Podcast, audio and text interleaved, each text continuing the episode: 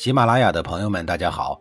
告诉大家一个好消息，除了音频以外，我最近开始以视频的方式为大家讲历史，内容也不再局限于中国古代史，而是涵盖人文、社会、西方历史等等，还包括对一些经典童话人物、历史人物进行全新解读。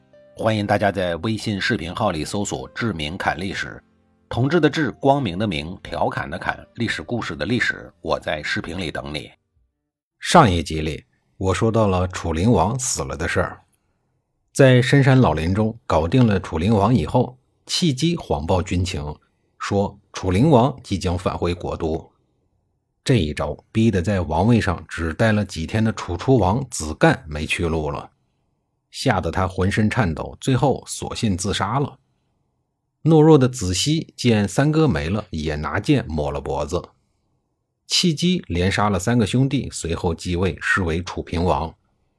命运给予每个人的东西，早就暗中标好了价格。人生在世，出来混总是要还的。楚灵王继位的时候，是楚国与晋国平分霸权的时候，八方来朝，如日中天。但是当他死的时候，却没有立足之地，死于非命。楚共王一共有五个庶出的儿子。其中有四个儿子当过楚国的国君，差一点就追平了齐桓公五个儿子当国君的最高纪录。毫无意外，和齐国一样，四个儿子争夺王位所造成的内乱，给国家带来了灭顶之灾。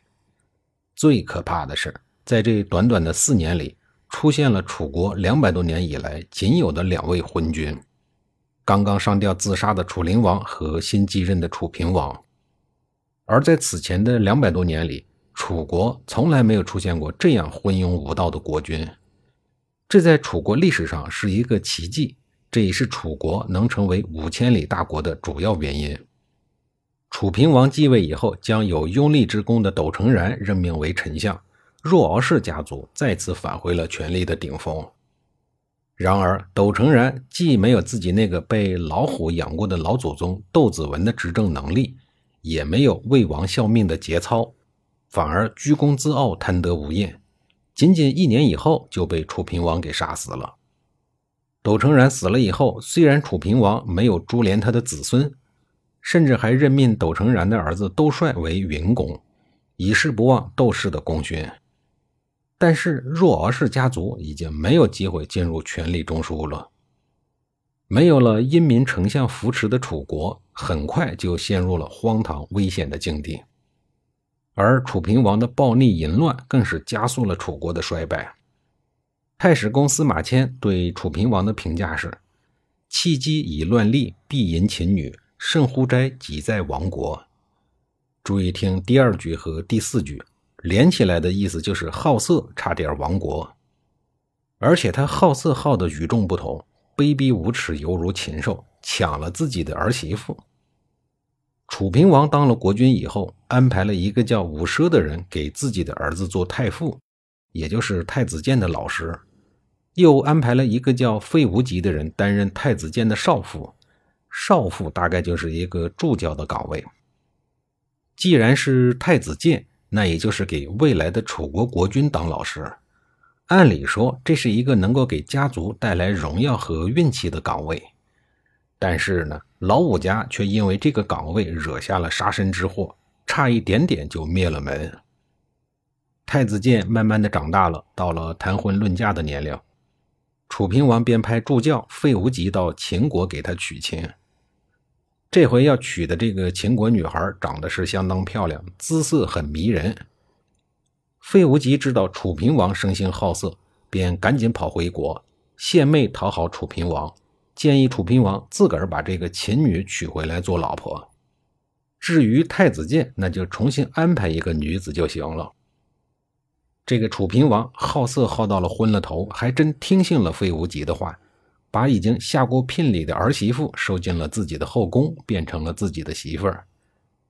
楚平王娶了自己的儿媳妇以后，宠爱无比，还生了一个小孩费无极心术不正，将太子建的媳妇搞给了楚平王以后，借机离开了太子，前去侍奉楚平王。但是这里边有一个巨大的漏洞：楚平王总有一天是要死的。等到太子建继位了，那就麻烦了，肯定会干掉自己呀。费无极前思后想，又想出了一个毒计，于是他玩起了离间术，不时的在楚平王的面前诋毁太子建，说太子因为秦女的事情很厌恶老爹。当时太子建的母亲是蔡国人，又不被楚平王所宠爱，所以太子建与楚平王的关系变得越来越疏远。后来又被派到边境去戍守，相当于变相的流放了。费无极似乎不搞死太子建不罢休。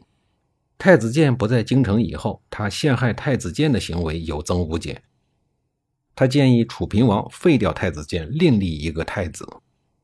费无极的这个建议引起了楚平王的重视，随后把太子建的老师伍奢给叫了过来，问他。太子建是不是因为秦女的事情记恨于心？会不会进一步的作乱？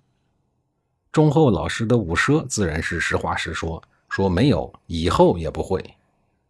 费无极见自己的老同事伍奢不向着自己说话，这对自己是不利的，于是他决定把伍奢一块儿给陷害。经不住费无极经年累月的谗言，楚平王后来竟然把伍奢给囚禁了起来。同时命令军事统领司马奋阳去杀太子建。幸好司马奋阳有良心，提前把消息透露给了太子建。太子建带着儿子白公胜赶紧逃到了宋国，过上了类似晋文公重耳的流亡列国的日子。后来，他的儿子白公胜可给当时的楚惠王出了不少的难题。太子建后人的事儿，我们后边再说。一看杀不了太子了，费无极便把矛头指向了伍奢，对楚平王说：“伍奢有两个儿子，都很贤能，不杀掉他们，将会成为楚国的祸害。”他还出了一个坏主意，让楚平王把伍奢当做人质先扣起来，然后把他的两个儿子引诱过来一块除掉。伍奢说：“大儿子伍尚为人厚道，肯定能来。”但是小儿子伍子胥性格倔强，知道有危险，恐怕不会来。情况果然是这样的。伍尚临去楚国首都前，让弟弟伍子胥赶快逃走，希望他将来能为父兄报仇。伍尚一到国都，楚平王就把他和他的老爸伍奢一块杀掉了。接下来，伍家遭到了株连，上下老小近百口人全部遇难。伍子胥在决定逃亡的那天夜里头，就遇到了一个难题：带不带家人？如果是他独自逃跑，轻装上阵，紧夜夜行，还有活命的可能；如果带上老婆，必然会拖慢速度，那样的话是绝对不可能逃得了的。但如果丢下了老婆，很显然楚平王一定会对他下毒手的。伍子胥再次陷入了两难的境地：跑也不是，不跑也不是。